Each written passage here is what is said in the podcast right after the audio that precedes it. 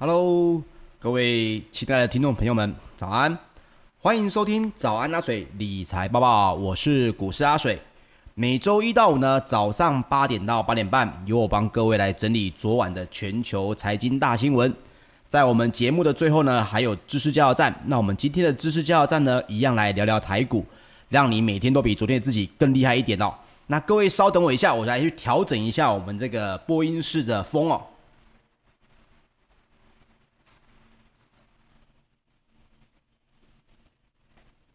啊，因为我怕这个相关的风切声会造成大家在听上面会有一些杂音。好的，首先呢，我们赶紧一起来关心一下美股的最新状况哦。这个美股呢，昨天晚上可以说是非常的惨烈啊，受到这个消费者物价指数 CPI 大增了的影响呢，引发了联准会啊，就是 FED 可能全面全面的提升这个提早升息的这个疑虑哦。所以呢，美国的四大指数呢都是全面下跌的，道琼工业平均指数呢也出现了一月底以来的最惨跌势哦。那么纳斯达克指数跟费城半导体指数呢也都双双跌破了半年线。那么道琼平均指数呢在五月十二号中场是下跌了百分之一点九九哦，收在三万三千五百八十七点六六点。这是四月八号以来的收盘新低，也是一月二十九号以来的最大单日跌幅。那么纳斯达克指数呢，则是下跌了有百分之二点六七哦，创下三月二十五号以来的收盘新低，收在一万三千零三十一点六八点。标准普尔五百指数呢，下跌了百分之二点一四，收在四千零六十三点零四点哦。费城半导体指数呢，则是重挫了有百分之四点二，已经跌破了三千点的大关，收在两千八百五十一点一五点哦。这是连续第二个交易日来跌破了一百二十日的移动平均线。好，昨天的节目当中呢，阿水就有分享一下哈，我说我们节目结束的当天啊，美国时间的十二号就要公布这个所谓的消费者物价指数了。昨天我们有聊到，如果消费者物价指数呢，它的实际的数值出来比预期的还要高，那么市场呢势必有一波反应哦。最后呢，美国劳动部在昨天也公布了四月的 CPI 比去年的同期直接增长了有百分之四点二，这创下了二零零八年以来的最大年增幅，月增幅呢也多达百分之零点八。那为什么会造成大家这么大的反应呢？不是每个人都知道现在 CPI 一定会增加吗？这是因为原本啊，根据道琼社的调查，经济学家原本预测四月份的 CPI 的年增率大概只有百分之三点六，但是实际上呢，则是百分之四点二。这个预估哦，这个预测值并不是随便给的，而是根据现有的一些包括啊你的这个。相关生活上面啊，食品啊，能源啊，甚至是把这个所有东西加进来之后，所给出的一个预测值，而实际值如果比预测值高的时候，在美股是非常引发这个投资人恐慌的。为什么？他会觉得我对市场的掌握力已经变差了，是不是市场发生了我所不知道的事情？那么以美股呢，大部分是以法人为主的这个投资市场来讲。他们就容易出现所谓的，那我就先看戏，而不是选择呢，跟我想象的不一样，那我就持有看看哦。这也是因为为什么这个相关的美股，只要每次预测的比这个原本的，呃，应该说实际的状况比预测的还要好，那么呢，整个股市呢就会大涨。但是如果出现像这一种 CPI 大增的指数是比原本预测的还要高的，就很容易造成市场的恐慌哦。那么另外一方面呢，就算哦排除了食品跟能源，这会出现一个值叫做核心的 CPI，核心 CPI 呢也比去年的同期大增了百分之三哦。那经济学家原本预测四月的核心 CPI 大概只有百分之二点三而已。好，那我们再来细分解一下哦。细项来看，是什么原因造成的 CPI 大涨呢？这最主要呢是因为。美国的二手车的价格月增了百分之十，包括汽车租赁、汽车保险跟公共运输在内的运输服务价格呢也跃增了百分之二点九，住房的价格呢则是跃增了百分之零点四哦。那么各位可以去了解一下，在美国基本上你是没有车就等于没有脚的，所以二手车基本上就是所有的美国人一定会遇到的东西，并不是说啊，那我坐公共交通工具就好了。在大部分的美国的城市里面，也没有很发达的公共交通工具哦，所以各位要记得这件事情，二手车的价格月增百分之十是很可怕的。你上个月看一台二手车才五十万台币，这个月去看它已经涨到五十五万了。那么这五万块其实就是通膨所出来的影响。所以之前曾经我的朋友也跟我争论过，他说：“水哥，你你讲到这个美国的通膨。”那到底跟我们一般人有什么关系啊？各位要记得，在所有的这个市场当中呢，美国只是我们认为一个经济比较容易去观察，因为它指标很多，比较容易观察说现在这个全球的经济在这个最大的经济规模体里面会是什么样的一个状况。如果它发生了这样的状况，那么或许在不远的将来也会影响到我们的生活。所以，当美国的二手车价格跃增百分之十，包括车用晶片的问题，新车的价格，各位可以去看看最近新车出现的价格，你有没有一个感觉？怎么好像给的配备呢没有之前多，但是价格呢却比以前还贵？没错，你已经开始受到通膨的影响了。那也包括了市场观察在报道呢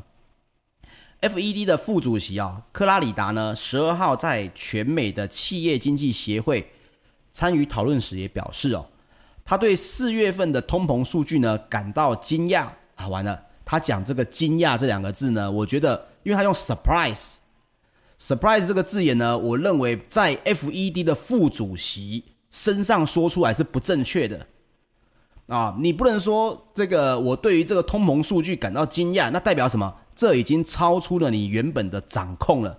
如果 FED 你身为副主席，你都没办法掌控通膨的情况，你如何说服投资人知道你认你们对于这个通膨能够好好的有相关的工具可以管理呢？啊，不过也根据原本就讲好的讲稿啦，他也表示呢，对美国的就业市场的担忧远高于通膨啊。那么这份报告呢，也受到了市场投资人哦非常密切的关注。我们讲的是这个，包括刚刚聊到的 CPI 的问题哦。也就是说，目前物价在美国跳增的情况，恐怕并不是 FED 保证的那样，仅是暂时性的而已，而是有可能变成一个比较持久性的问题哦。所以，包括路透社的报道呢，有部分的投资人在说，FED 一直希望推升通膨，如今他们终于得偿所望。但是，关键的问题是，通膨的压力在开始降温之前，究竟会火热多久哦？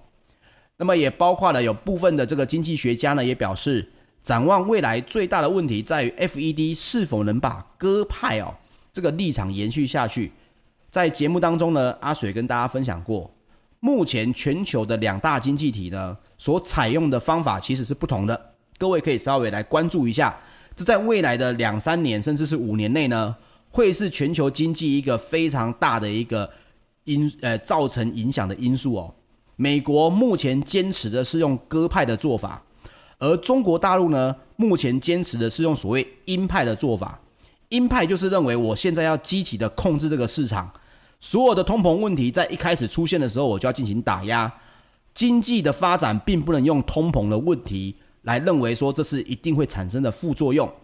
所以中国大陆目前使用是比较鹰派的做法。但是美国呢，你看到这个新闻。呃，阿水分享他们的所有人的看法啊、都是觉得诶没有关系嘛，这就是一个必要之痛，所以也包括了，如果呢出现一个情况，各位可以稍微来看一下啊，一旦美国的就业市场的薪资中位数开始往上调涨，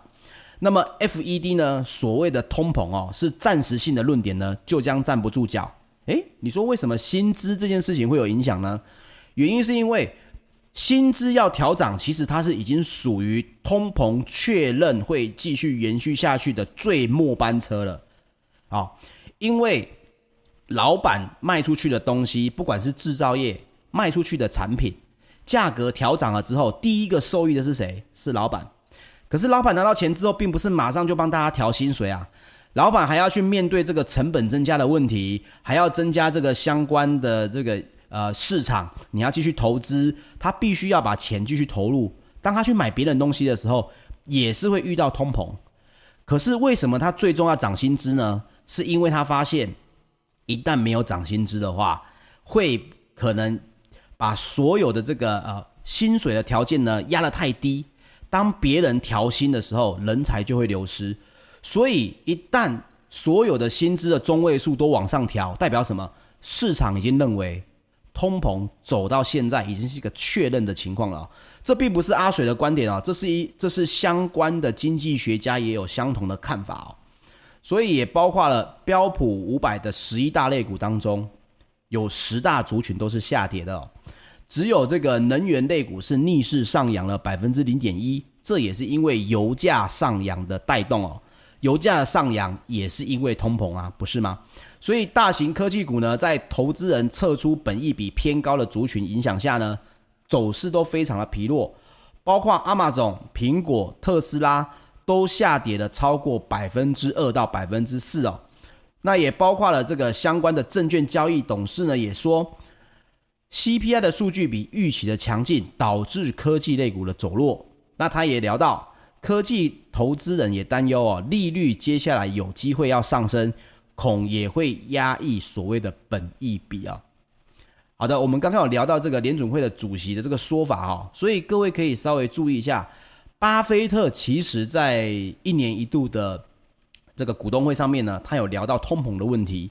那我也再跟大家再分享一次哦，因为之前有分享过，其实巴菲特的意思是说，他认为联准会呢有点小看了这个通膨的问题了，也因此我觉得以投资人的角度来讲啊，我们审慎的面对并不是一个坏事哦。我们来采取巴菲特的观点呢，来看待这个市场的通膨问题的话，并不是一个坏事哦。那有机会跟大家分享说，那如果台湾的这个通膨也越来越高的时候，我们有什么样的投资方式跟资产配置方式是可以比较抗通膨的呢？这个有机会再跟大家来分享。好，我们来聊聊欧股方面哦。周三十二日的泛欧 STOXX 六百指数呢，上涨了百分之零点三。啊，那么昨天的泛欧指数原本是重摔了有百分之一点九七哦，今天啊我们看到了，呃昨天的这个欧洲股市呢，则是稍稍微的上涨百分之零点三哦，那包括了欧洲三大指数也都是收涨的，英国 FTSE 一百指数上涨了百分之零点八二，德国的 DAX 指数呢上涨了百分之零点二，法国的 CAC 指数呢则是上涨了百分之零点一九，这也是因为。油价呢站上了八周以来的高点，所以欧洲的能源股哦也开始带动在往前冲。另外呢，欧洲的企业的财报相对于这个欧洲的经济家的这个复苏呢都是非常的好的哦，所以欧洲的企业财报的这个出色表现呢也抵消了美国通膨激增的这个忧虑，也因此让泛欧指数收高啊。那么阿水的观点是这样子啊。根据这样的新闻，其实我认为现在这样说已经有点太晚了，啊，昨天已经下跌了百分之一点九七，那么你今天才上涨百分之零点八二，你就直接在这个新闻里面写到说，这个这个抵消了美国通膨激增的忧虑，我认为这样讲有点不负责任，因为所有的市场的涨跌，你必须要一个很重要的观念，市场的涨跌从来不是这个东西有没有价值。而是当下的人们认为现在去买它划不划算啊？每个人心中都会有对一个股价或者是对一个产品有一个定价。我会去买，是因为我觉得它现在对我来讲便宜，那对你来讲可能贵，所以你卖掉，我买进来。那么现在油价才刚站上八周的高点，这后面看到的是更大的通膨问题啊。所以企业面临的这个财报呢，可能只是最近半年以来复苏的一个表现的结果。所以你现在就要说啊，你现在去买呢，还在高点的时候呢，你现在就去投资欧洲的股市，去投资欧洲的基金。我个人是认为这样子还是太过于快了啊。现在美国的股市才刚在修正而已，各位投资人一定要稍微再谨慎一点啊。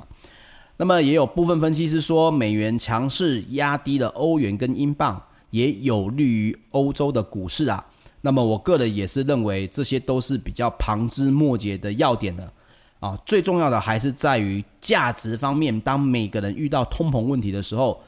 这个修正是不是能够让市场愿意在低点还有可能会反弹？我觉得这才是大家要关注的嘛。现在才刚修正，也还不到一个真正便宜的价位，你就要说这边要止跌，我认为有点，呃，太过于轻率了哈。好，那我们再来讲一讲石油方面的消息。纽约商业交易所的六月原油期货在五月十二号收盘上涨了零点八美元，来到每桶六十六点零八美元哦，这创下了两个月以来的新高。那包括欧洲的 ICE 期货交易所，近月布兰特原油则是上涨了零点七七美元。来到每桶六十九点三二美元哦。那么，美国的能源部月报也表示，受到近期全球疫情再度升温的影响，石油的需求跟经济成长呢，仍然具有高度的不确定性。所以，美国的经济成长率呢，在二零二零年下滑了百分之三点五之后，预期今明两年呢，将分别增长百分之六点二几及百分之四点三。那么这项预期呢，主要还是基于疫情必须要能够受到限制，而且限制的措施呢，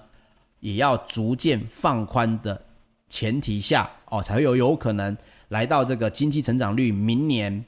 啊、今年要增长百分之六点二，明年要增长百分之四点三。那报告也表示哦，四月份的布兰特原油呢，均价与前月持平，来到每桶六十五美元。那这是因为不同地区的疫情有的改善，有的恶化，那影响呢开始有点相互抵消，所以油价稍微有一点点持平哦。但是我个人是认为哦，阿水的阿水看这个石油的问题是这样子，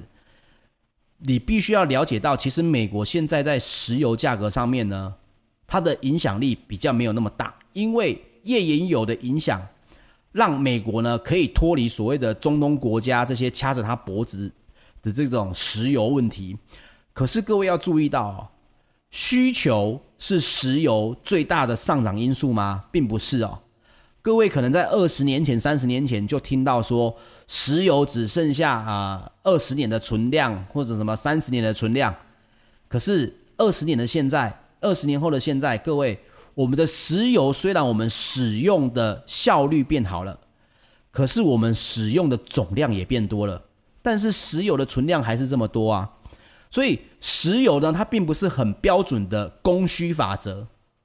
石油的价格其实很大一部分呢，来自于政治跟地缘国家的操纵啊，也就是说，我今天是俄罗斯，我今天是这个沙乌地阿拉伯，我今天就是要减产，我今天就是要让你们大家买到比较贵的石油。在这种情况下，一旦两方的角力啊，页岩油跟这个原油的角力出现了。天平的滑动的时候呢，就有可能让油价暴涨或者暴跌。以目前来说，目前来讲啊，美国如果要控制所谓的这个 CPI 相关的这种呃物价指数暴涨的话，它势必要采用一个相对强硬控制石油的这个呃政策。但是呢，各位也知道，俄罗斯跟这个中东国家不会这么轻易的放弃高油价的市场。所以呢，我个人是认为油价在短线之内呢，比如说半年，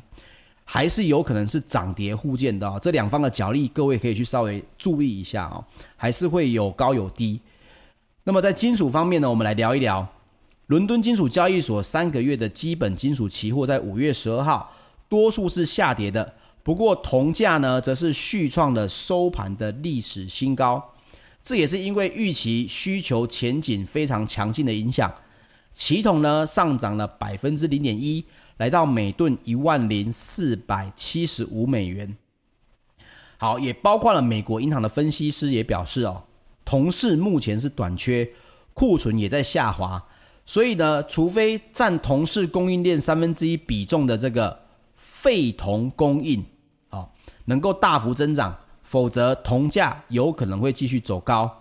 那么，相关的分析师这个魏德莫也说，废铜市场是一个相对比较不透明的市场，所以呢，预期的废铜供应增长如果没有出现的话，因为现在也看不出来，未来三年的铜价有可能比现在还要倍增，来到每吨两万美元的价位哦。这个是美国银行的分析师魏德莫说的哦，不是阿水说的哦。所以每吨两万美元，这是非常可怕的价位。你可以想想，所有用到铜的东西的产品有多少？来到每吨两万美元的话，这是非常高的成本哦。那这也是因为今明两年呢，全球的铜市也将分别短缺十八点六万吨，以及明年会更加的短缺，来到三十六点九万吨的这个短缺需求哦。所以呢，各位可以稍微注意一下，二零一六年的低点哦，当时每磅的铜价只有一点九五美元，现在已经上涨一倍还要多了，会不会再上涨一倍呢？以目前来说，这是有机会的。各位可以稍微来注意一下哦，甚至，呃，美国银行的报告啊，还有这个研究机构的报告呢，都有说到，除了铜市有可能会继续的增长之外，相关的研究机构也有一份报告是说，铜价在未来十年上涨到每磅十五美元，也都是有可能的哦。所以各位要注意一下，如果铜价继续在上涨的话，对于这个通膨的影响。还是会越来越大。好，我们来聊聊贵金属方面。纽约商品期货交易所，在六月的黄金期货，五月十二号收盘下跌了十三点三美元，来到每盎司一千八百二十二点八美元哦。那么，全球最大的黄金 ETF 道富财富黄金指数基金呢，在十二号黄金持平量，呃，黄金的持有量是持平的，来到了一千零二十五点一五公吨哦，它没有动。所以黄金的价格呢，目前应该还是在这附近来去做啊、呃、区间的盘整。那各位要稍微注意一下，就是最大的白银 ETF 哦，安硕白银指数基金呢，它的白银持有量减少了五十一点九四公吨哦，来到一万七千五百三十八公吨。那么对于白银的价格呢，在短线上面可能还是会产生一个下跌的影响哦，各位也可以稍微注意一下。好，那我们来讲讲农产品方面。芝加哥期货交易所呢，黄豆期货在五月十二号是上涨的，这也是因为最大的产国巴西的农业部将黄豆的产量预估下调了十三万一千五百公吨，来到了一点三五四亿吨哦。这也是因为天气干旱，所以欠收的影响。那么美国农业部的库存呢，也预估是高于预期的。所以小麦呢，跟玉米也是稍微的下跌，所以各位可以注意说，黄豆还在持续的上涨百分之一点七，而玉米跟小麦呢是稍微在回档了。那黄豆的上涨对于国内的股票市场呢，有没有利多呢？各位现在千万不要因为看到这个利多就去捡股票哦。我们待会要来聊聊台股哦。来在讲台股之前，跟大卫来大家来分享一个昨天下午的这个新的消息哦。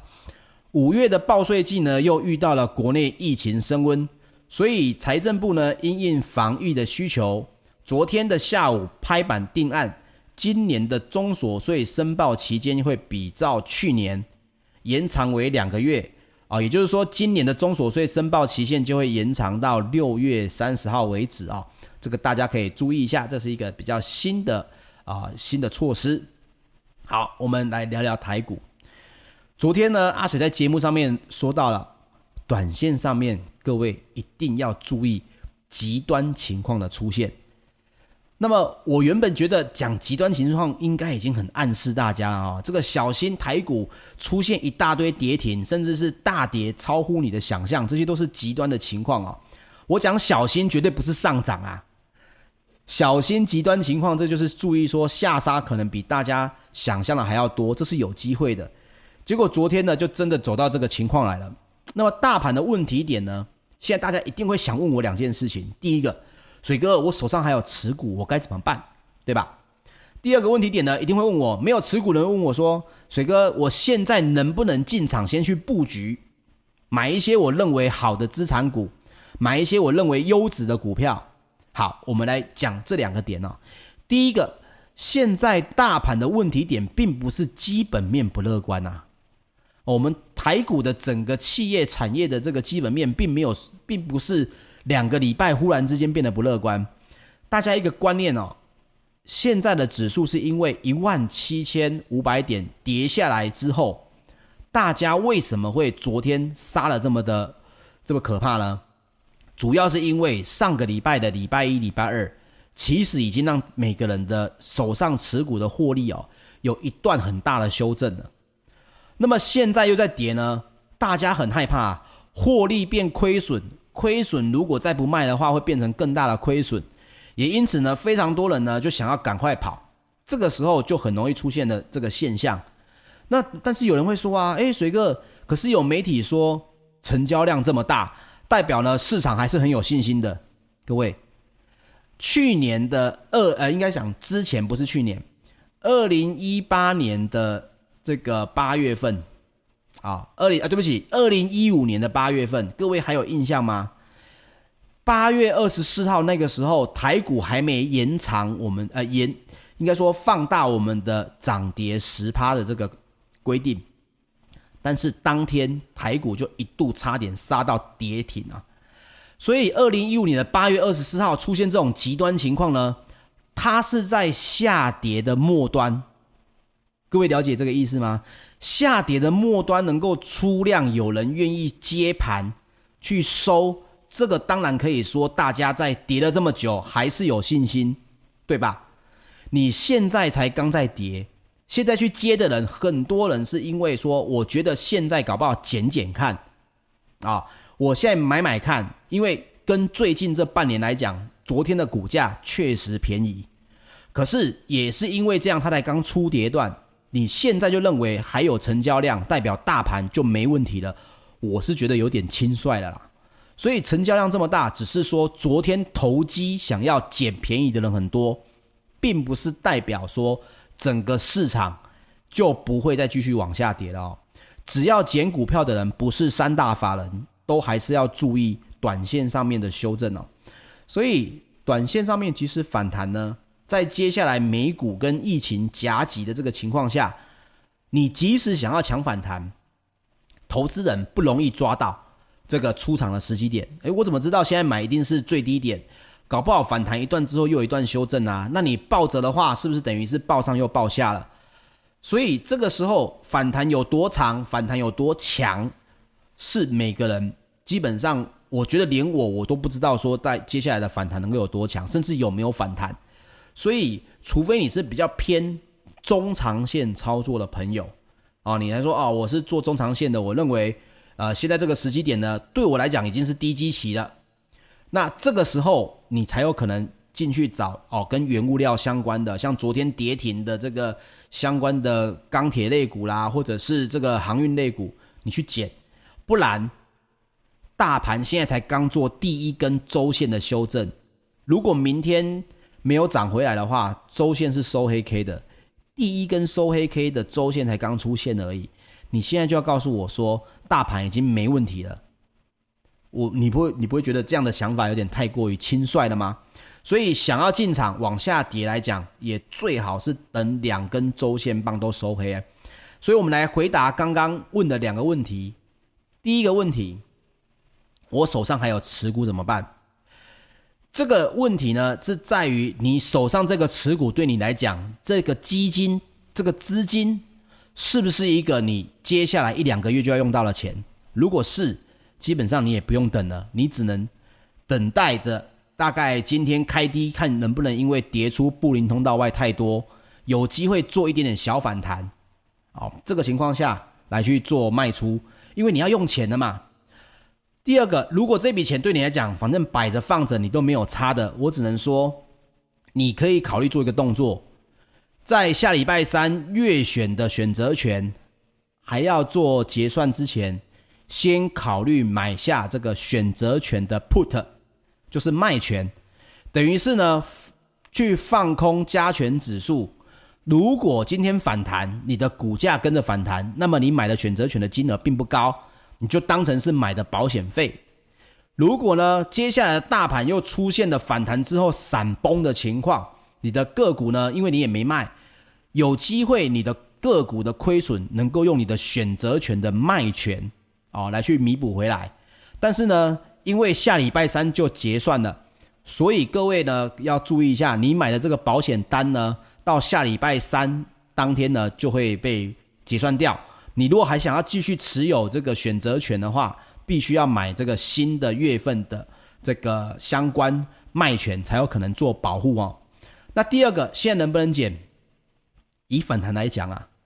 我作为这个呃专职投资人来说，我自己会等到什么？等到月线重新拉阳了，二十 MA 要上扬了，所以还很远哦，我才会考虑重新进场。不然的话，你说我现在要讲抢反弹，对不起，强反弹真的留给艺高人胆大的人就好了哈、哦。好，这个以上呢就是本集的节目内容。那么明天开始呢，我就会恢复这个原本的知识加油站，因为我不希望大家